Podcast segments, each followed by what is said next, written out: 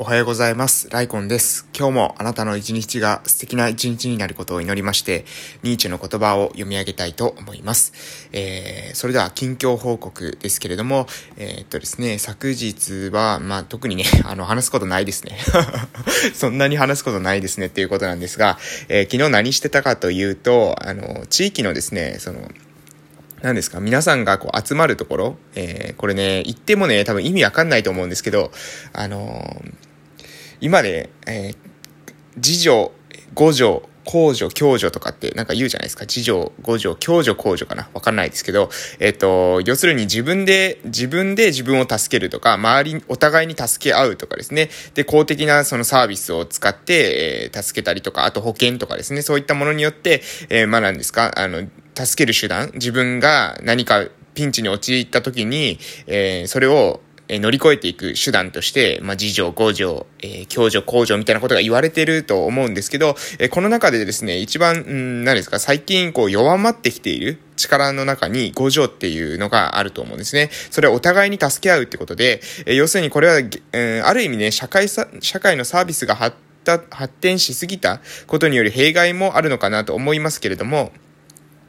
要するに、今までですね、何ですか、あの、えー、向こう三元両隣とかって言ってるじゃないですか。えー、言ってた、そういった言葉ありましたよね。えー、要するに、近所の人たちとの、え近所付き合いっていうのを非常に大事にしていて、もし何かピンチなことがあったり、えした時には、その、えメンバーで、まあ、力を合わせると。力を合わせて課題を解決していくみたいなのが、え昔はね、あったと思うんですけど、今ね、やっぱその近所付き合いみたいなのも、なかなかですね、その、うん、疎遠になってきてというか、えそのことによる、え互助機能の低下、お互いに助け合うというような、力が低下しているというふうに、まあ、これは、日本全国言われております。で、えそんな中、その互助機能が低下していると、うん、特にですね、過疎地域、え、さ、いろんなサービスがですね、ない過疎地域、まあ私が今住んでいるこの奄美大島某村もですね、え過疎地域真っ盛りという感じなんですけれども、え、そんなところに関してはですね、そのお互いに助け合うっていう力、これ非常に重要なんですね。そうじゃなければサービスとかないからですね。なので、お金だけ持ってても、えー、まあ、うん、その、五条みたいなもの、えー、得られないし、じゃあ、教授とか工場があるのかって言われたら、それはもう、あの、対して、えー、いろんなサービスっていうものはないと。そういうことになっております。なので、えー、お互いに助け合う力、非常に重要ですけれども、それが、うん、もう、あの、低下している。で、この低下を、えー、どうにかしてですね、課題解決していくためには、まず、えー、地域の人たちが、その、顔見知りになっておくというか、えー、お互いに、えー、え相手に対してですね、知っておく。えこれがまず人間関係のですね、その、繋がっていく上での、え第一歩だということが、え考えられると思います。なので、えまずね、え地域の人を、え何ですか、その家に引きこもっている状態から、えそういった、うん、集まる場所に、えちょっとでもですね、出てきてもらって、で、交流してもらうと。で、交流してもらうことで、お互いに、まあなんか、え仲良くなっていただいて、で、仲良く、まあ必ず強制するわけじゃないですけどね、え気が合う人同士、え仲良くなっていただいて、で、そのことによって、ご助力を、高めていこうと。で、それによってですね、えーその地方自治体の、地方自治体じゃない、えー、地方の、えー、地域のですね、地域の、えー、自治力、自分たちで、収める自治力ですね。自治力っていうのを、え、高めていくというのが目的で、今ですね、そういった動きをしております。で、えー、島の縁側、村の縁側、まあどちらでもいいと思いますけれども、で、ゼントキアンっていうですね、居場所づくりを今私たちはしておるところです。で、そういった場所を作って、まあまあ、そこでですね、どういった風に運用されていくのかってことに関しても、今後、経過を追いながらですね、お伝えできたらなと思います。昨日はね、なんか麻雀を持ってきてくれた人がいたりして、で、私たちまだルールが全然わからなかったんですけど、そこでですね、麻雀講義が始まりましてね、だいたい1時間くらい、麻雀こうやってこうやってっていう風に教えてもらったところです。まだですね、全然ルールとかわかりませんけれども、まあその麻雀っていうのもね、一つ、こう人と人人とが交流するためにはね、非常にいいツールじゃないかなと思います。なんか麻雀っていうとね、ちょっと不良っぽいイメージが、えー、ついて回るというか、麻雀とか花札とかが今、私のその全時案にですね、私のじゃないですよ。私たちの村の全時案にえー、あるんですけれども、えー、そ、それでね、なんか若干不良っぽいイメージが、えー、あるかもしれませんけれども、そういうわけじゃなくてね、え交流、交流っていうのを目的に、え置いてあるというところです。えー、またね、ここについても、えー、おいおい、どんどん話していけたらな、というふうに思っております。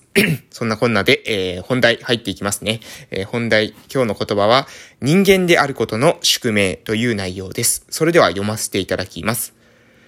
人間であることの宿命。この生の時間の中で多くの体験をした挙句、私たちは人生を短いとか長いとか飛んでいるとか貧しいとか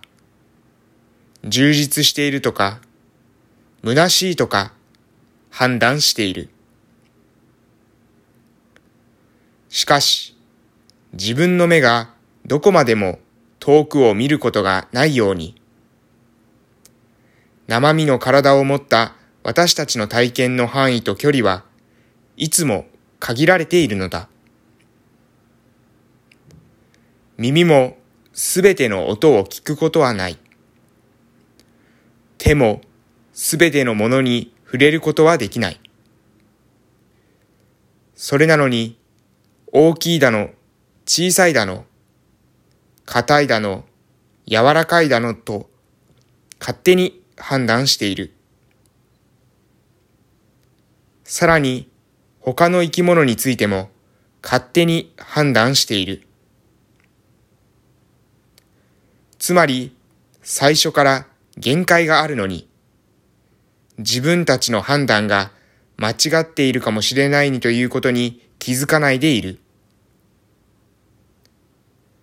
これが人間であることの大小様々の宿命なのだ。はい、えー、初行から人間であることの宿命という内容でした。え、最初から限界があるのに自分たちの判断が間違っているかもしれないということに気づかないでいる。これね、深いけどね、難しいね。えっ、ー、と、何ですかね。うん、私もね、まあ、完全に負に落ちないというか、わからないな。うん、今日の内容はね、難しいなと私は思ってます。まあ人間の、その、なんだろう、有限さというか、儚さというか、まあ限界みたいなものを、え、分かった上で、どういう風に生きるかっていうことなんですよね。うん。なんでこんなことをニーチェが言ったんだろうな、という風に私は思ってます。大きいだの、小さいだの、硬いだの、柔らかいだのと勝手に判断している。さらに他の生き物についても勝手に判断している。つまり最初から限界があるのに自分たちの判断が間違っているかもしれないということに気づかないでいる。これが人間であることの大小様々な宿命なのだ。ああ、ちょっとこれ難しいな。今日の内容結構難しいですね。まあ、ただ私たちは人間であること、この人間であるという枠からは出ら、出ることができないというような内容なのかな？そういうことなんでしょうか？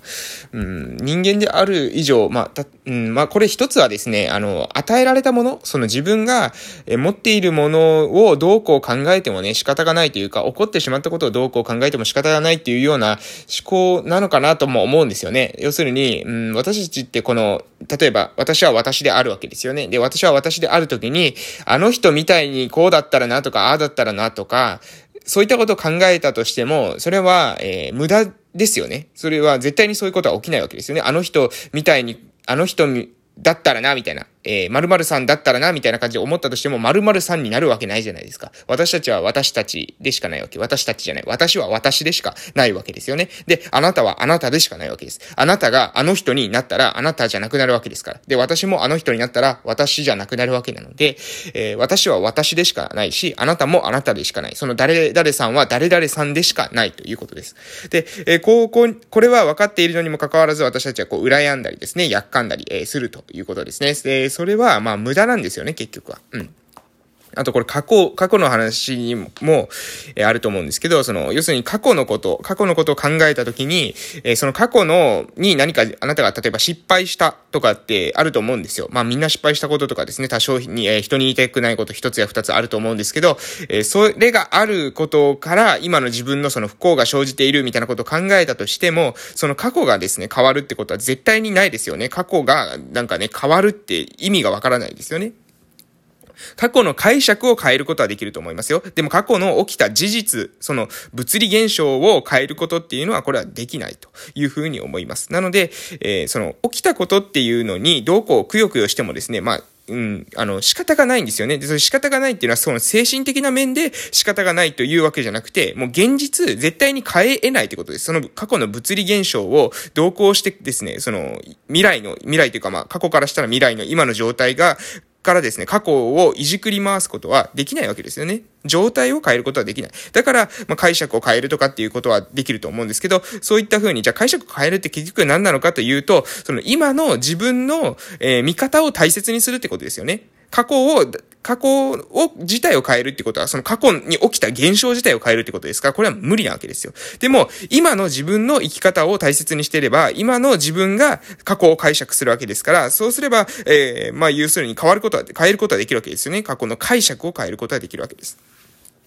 昔こういうことがあったからそこで苦労したけれども、今はそれが起きないように今こういうことをしてるとか、今はそれを乗り越えてこういう風にしてるっていう風に、今の自分に集中することが非常に大事だと思うんですね。えー、これはね、あの、これは変化のスピードにも私は関わってくると思うんですね。やっぱ変化が早い人っていうのは今に集中してるんですよね。え過去の過去こうだったからだったなとか、ああだったからなとかじゃなくて今に集中してて常に、え自分がやるべきことっていうのを、えー、今の、今、この瞬間やるべきことっていうのを常に意識してる。だから行動が早いっていうふうに、えー、思います。やっぱ行動が早い人ってね、うん、やっぱね、やっぱ集中してるんですよ、今に。で、行動が遅い人っていうのはですね、なんか集中じゃなくて執着してるんですね。過去とかになんか執着してます。こだわってます、なんか。えー、今、自分のキャラじゃないからとかですね。そういったことを気にしてますけど、そんなことよりも、あなたが今したいことに集中するべきだし、過去を犯した失敗とかっていうのは、今、今に持ってきてもね、いいことはないんですよね。あなたが今何をしたいか。これがとっても大事だなというふうに思います。人間であることの宿命。私たちっていうのは人間っていう枠から出ることはできません。しかし、その私たちがどういう風に生きたいかっていうのは自由に選ぶことができるんじゃないかなと、そういう風に思います。それでは終わります。これから今日というあなたの人生の貴重な一日が始まります。良い一日をお過ごしください。それでは夕方の放送でまたお会いしましょう。いってらっしゃい